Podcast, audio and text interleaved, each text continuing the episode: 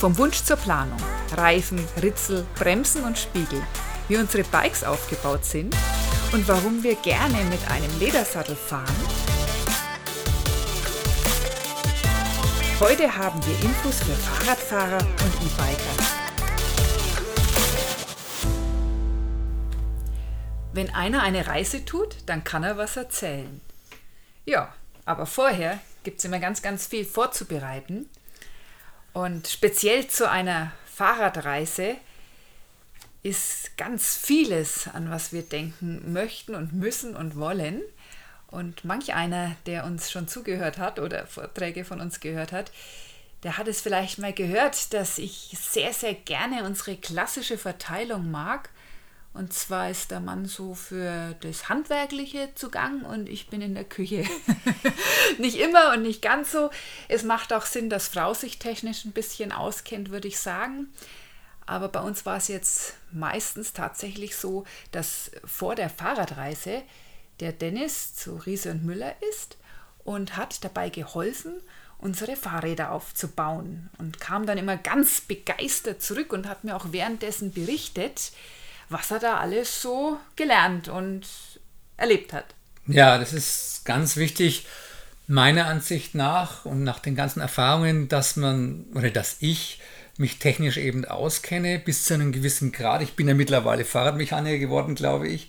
Am Anfang hatten wir überhaupt keine Ahnung davon, aber mm, ich habe das Glück, dass ich jetzt immer zu, zu, zu unserem äh, Fahrradsponsor gehen darf, eine Woche lang. Und da bauen wir die Räder auf nach unseren Erfahrungen.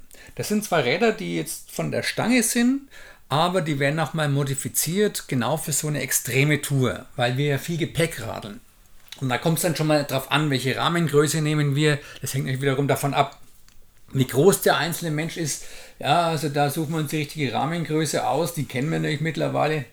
Und dann kommt es darauf an, welche Federgabel man nimmt, ob man jetzt da eine Öldruckfedergabel nimmt oder eine, äh, eine klassische äh, Federgabel, hängt euch davon auch wiederum ab, wenn man eine lange Reise macht, dass also das äh, immer noch funktioniert, wenn zum Beispiel Öl ausläuft, dass da noch eine Feder da ist. Da fängt es schon mal an. Also ja. da ist ja gleich was, wo ich mal nachfragen würde, weil ich ja nicht ganz so fahrradaffin war von Anfang an der Unterschied zwischen diesem gefederten Fahrradfahren und diesem ungefährdeten Fahrradfahren. Ach, das ist ein guter Einwand, genau. Also viele sagen, ja, oder haben am Anfang gesagt, ihr habt gefedertes Fahrradfahren und sowas, das ist halt jetzt aber total bequem.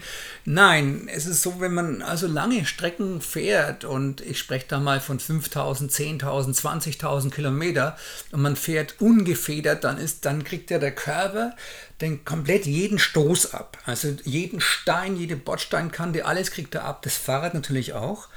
Und so ist es, ist es natürlich auf Dauer ungesund. Also das muss der Körper alles ähm, komprimieren und das so macht es die Feder, wie beim Motorrad auch. Und die Federn sind mittlerweile bei diesen, äh, bei unseren Riese Müller Bikes, die sind so fantastisch, ja, dass man, dass ich da, dass wir da sehr bequem drauf fahren können über ja, lange Strecken.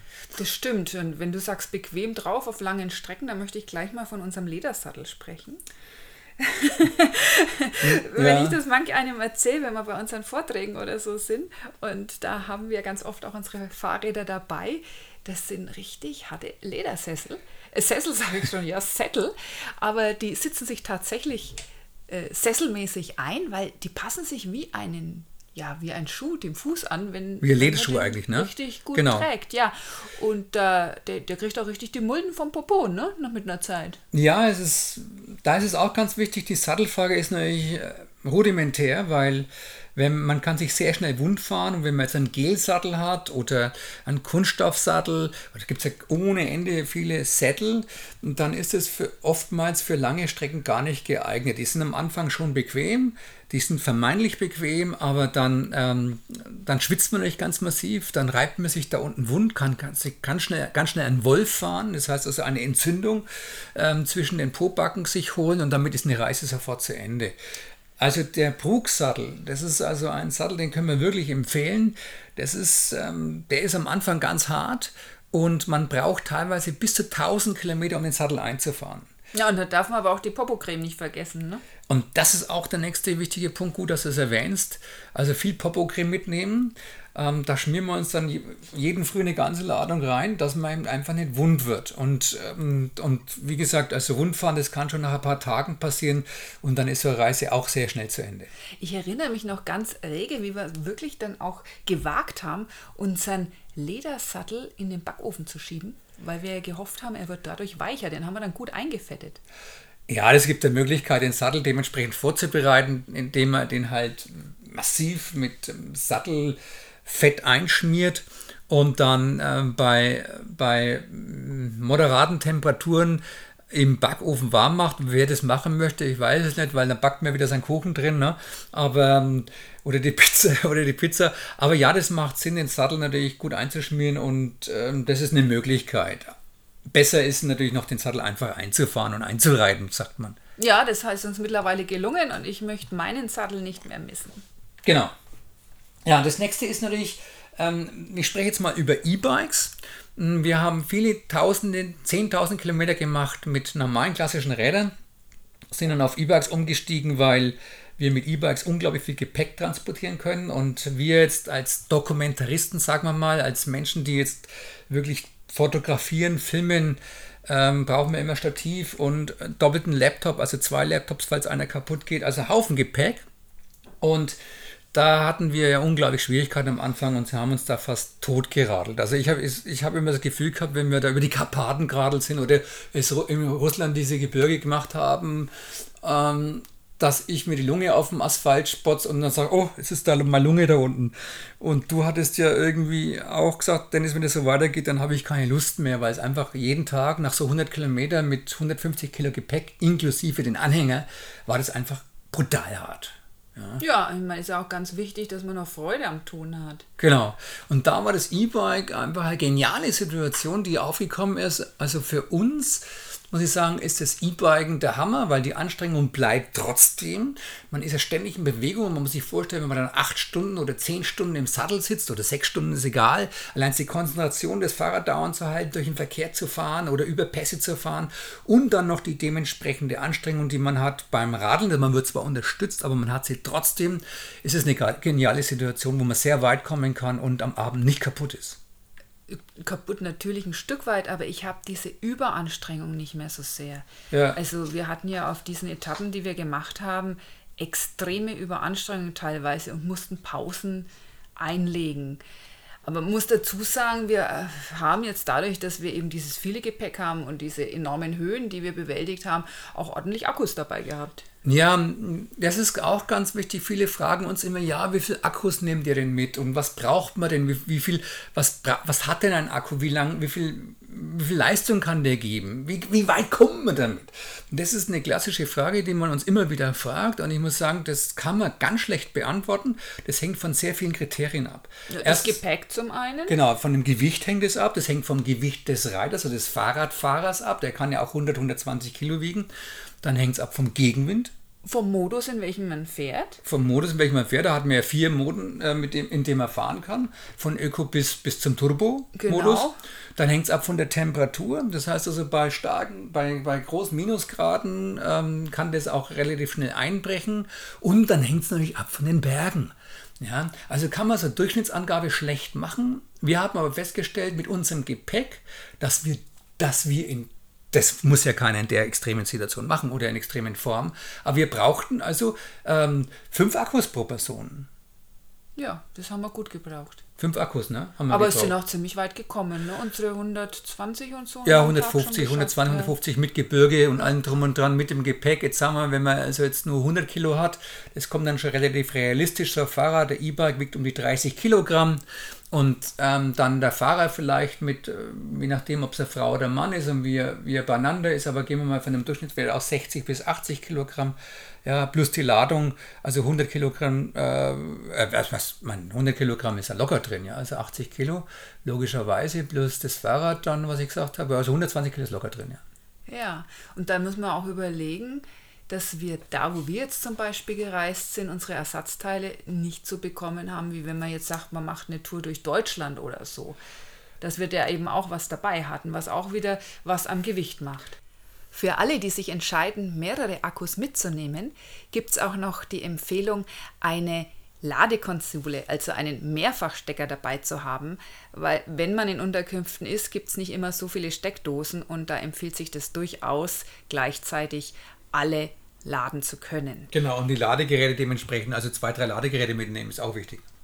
Ja, weil das erinnert mich sehr rege an ein Erlebnis, was wir ebenfalls in China hatten, weil wir sind durchaus in die Nacht gekommen, weil wir eben dann zwischendurch mal unsere Akkus aufladen mussten.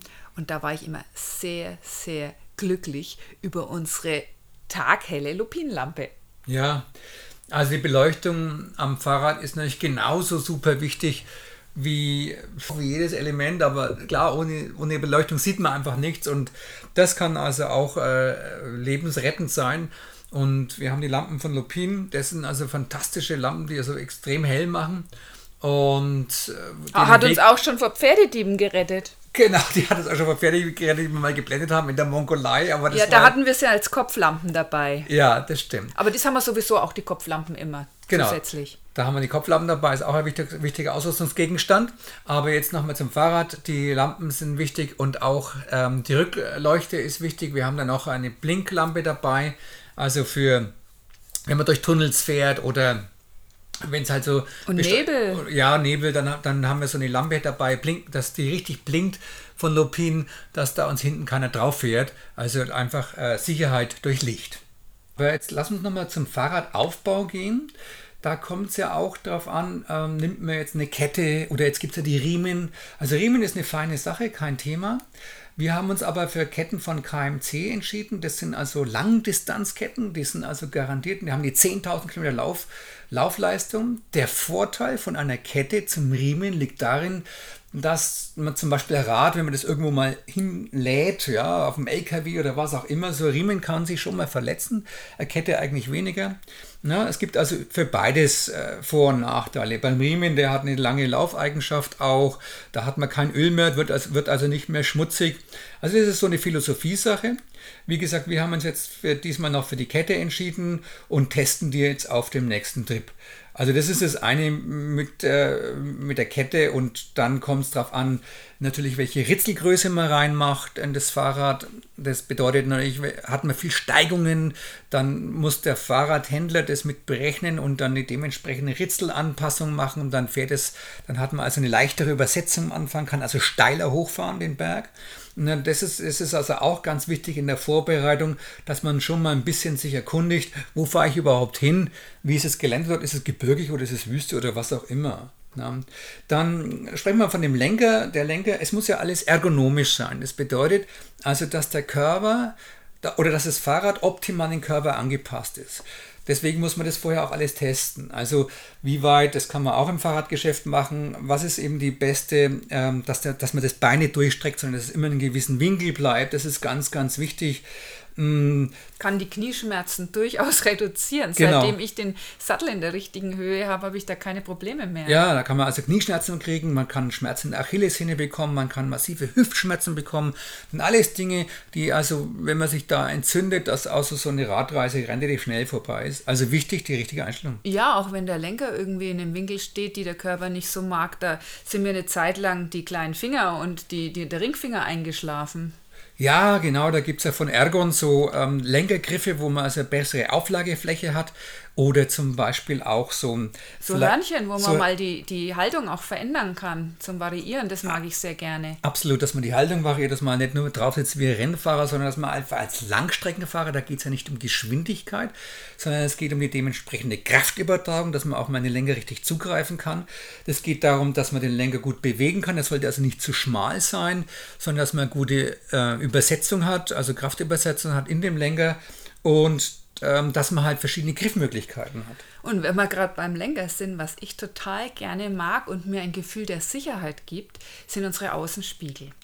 Weil es ist nämlich echt blöd, wenn man sich immer umdrehen muss, was von hinten kommt, wenn ein Rad schwerer beladen ist, auch wenn die Straßen mal enger sind, einfach zu gucken, was ist hinter mir los.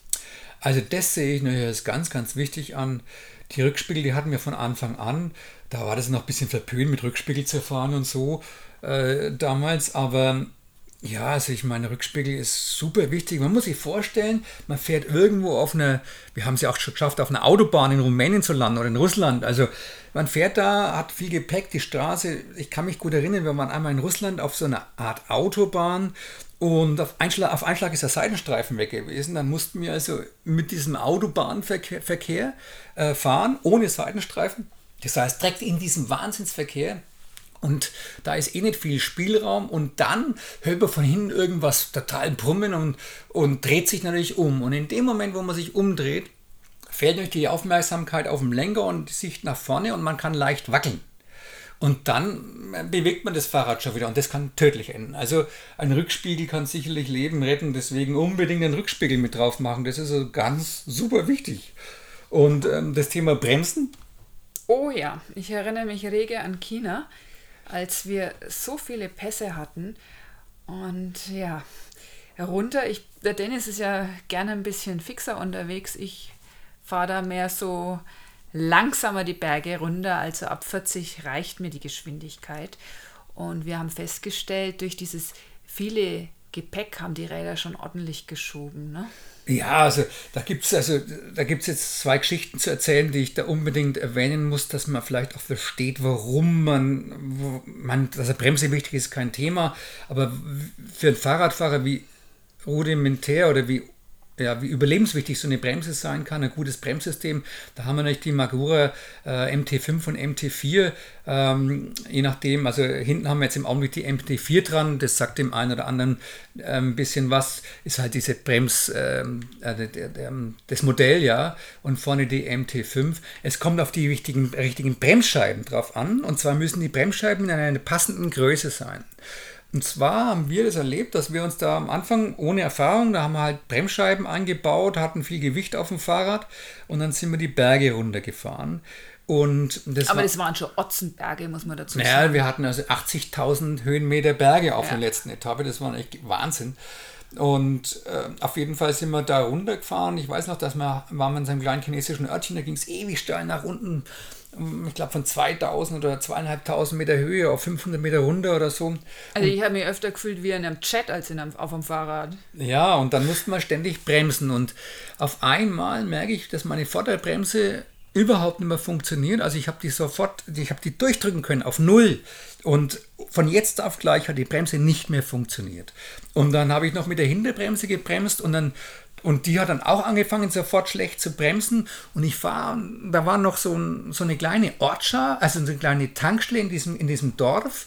Und nach der Tankstelle ging es in eine Haarnadelkurve steil den Pass runter. Und dann fahre ich noch in die Tankstelle rein, ziehe die, Rück, die Rückbremse äh, und die versagt in dem Moment, wo ich auf die Tankstelle fahre.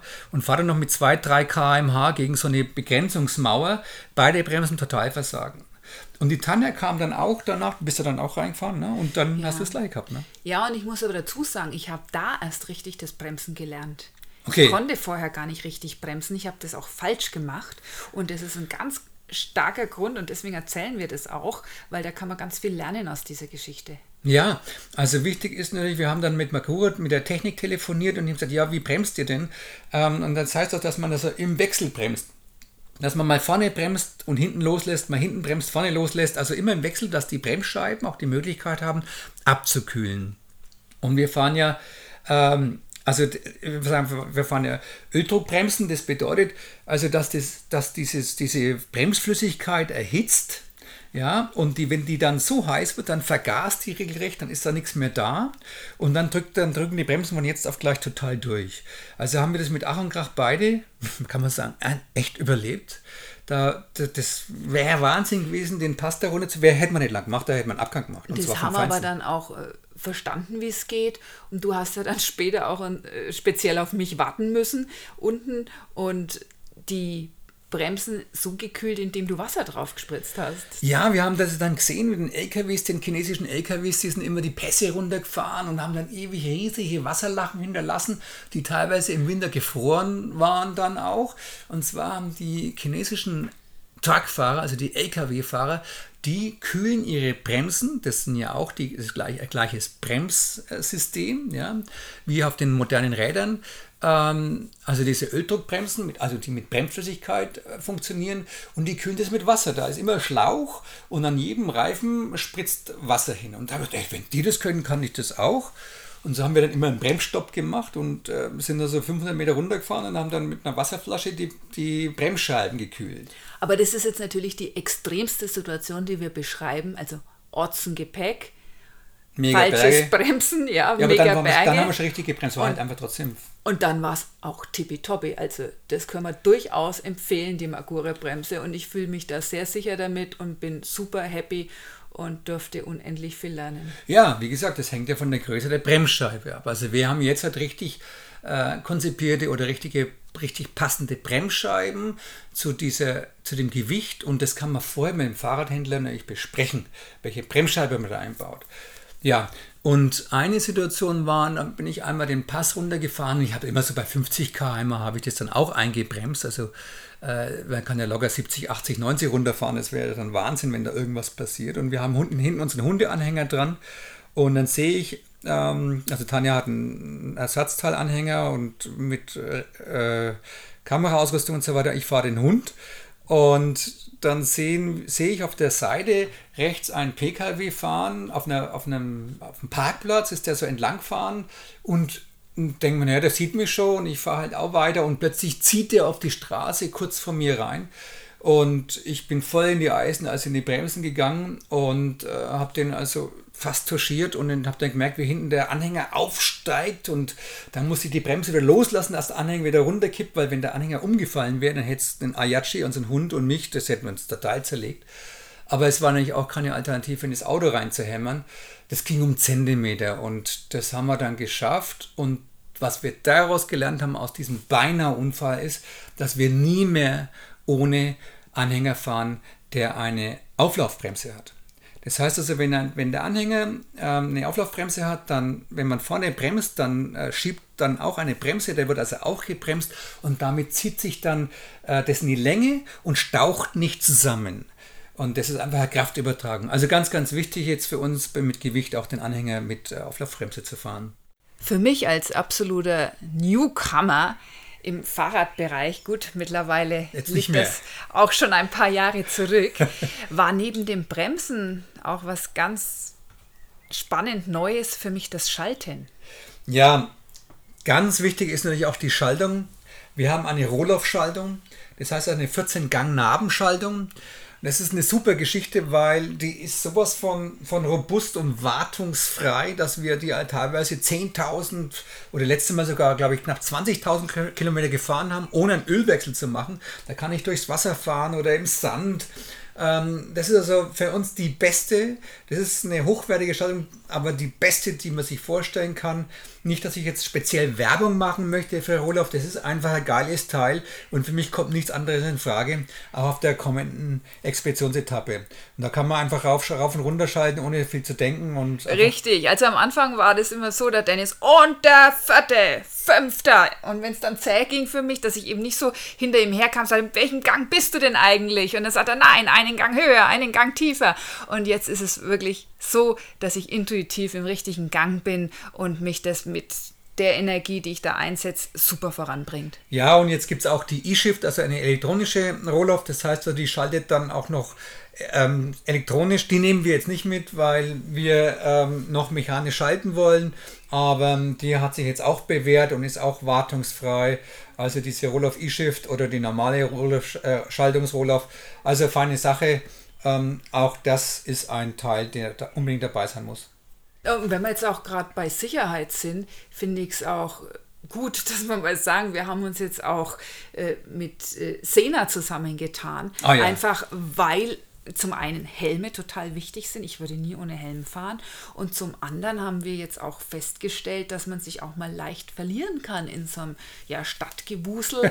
ja, und wenn man da untereinander kommunizieren kann, was unsere Helme können, dann ist das natürlich fantastisch. Ja, man muss sich dann vorstellen, man muss sich gar nichts vorstellen, aber wenn man sich vorstellt, man geht, man ist in einer Großstadt und fährt hintereinander und es ist vielleicht, in dem Fall war es bei uns China wieder und ewig viel Verkehr, tausende von, von Mopedfahrern und, und Wahnsinn. Und äh, plötzlich schaltet die Ampel hinter mir auf Rot und du kamst nicht mehr nach, ich habe es nicht gesehen. Und dann äh, bin ich irgendwo stehen geblieben, da warst du weg. Ja, aber da muss man nicht in China sein. Äh, dabei, da kann man auch durchs Frankenland fahren und du bleibst vielleicht stehen, weil es eine Kneipe siehst, ja, und ich bin weitergefahren. Das ja, ne, und wie kommuniziert man dann? Also das heißt, man kann dann mit dem Handy dann äh, eventuell kommunizieren. Das, wir hatten dann Handschuhe an, ich konnte das Handy nicht einschalten. Ein, war einfach total blöd.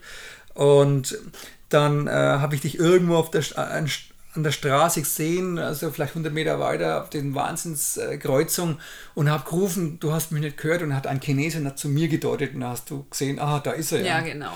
Der Punkt ist natürlich, wenn nicht beide ein Navigationssystem am, am Lenker haben und das Ziel nicht wissen, weil ich in dem Fall jetzt der Navigator bin, ist aus der Geschichte, vielleicht sollten beide ein Navigationssystem vorne haben, beide wissen, wo ist die Destination, also wo ist das Hauptziel und das wäre jetzt für uns eigentlich, wenn ich gerade drüber spreche, auch sinnvoll, dass du in Zukunft äh, mit äh, zumindest die Koordinaten hast, wo es hingeht. Ne? Du meinst, ich soll es mir nicht ganz so bequem machen? ja, genau, nicht ganz so bequem machen. Aber da wären wir doch wieder bei der klassischen Verteilung. Ja, ja, Weil stimmt. wenn du aufpasst, dass ich mitkomme, dann kriegst du abends was zu essen. Ja, ja, ich passe ja tierisch auf, dass du nicht verloren gehst und ich dich nicht verliere. Du bist ja echt mein größter Schatz, unabhängig davon. Aber ja, das sind also die Dinge, die man also auf auf jeden Fall so rudimentär nur wissen sollte. Es geht auch darum, welchen Fahrradständer nimmt man.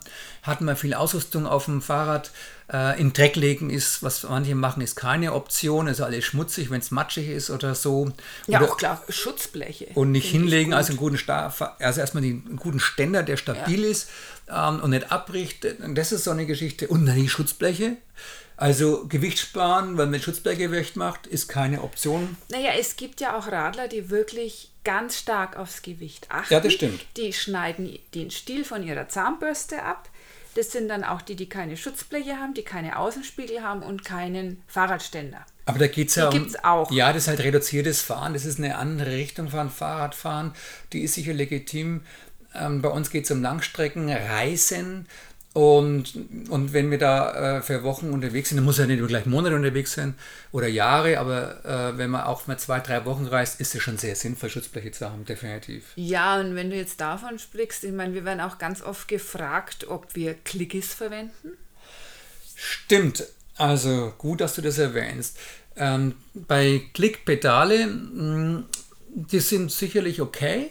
Wenn man aber in sehr kalte Regionen fährt, dann ist so, dass da Metall im Schuh ist und wenn man dann auch viel läuft oder sich was anschaut, war da immer die Klickis dabei, also die, Klick, die, die Schuhe, die sich da einklicken und hat er nicht Ersatzschuhe dabei.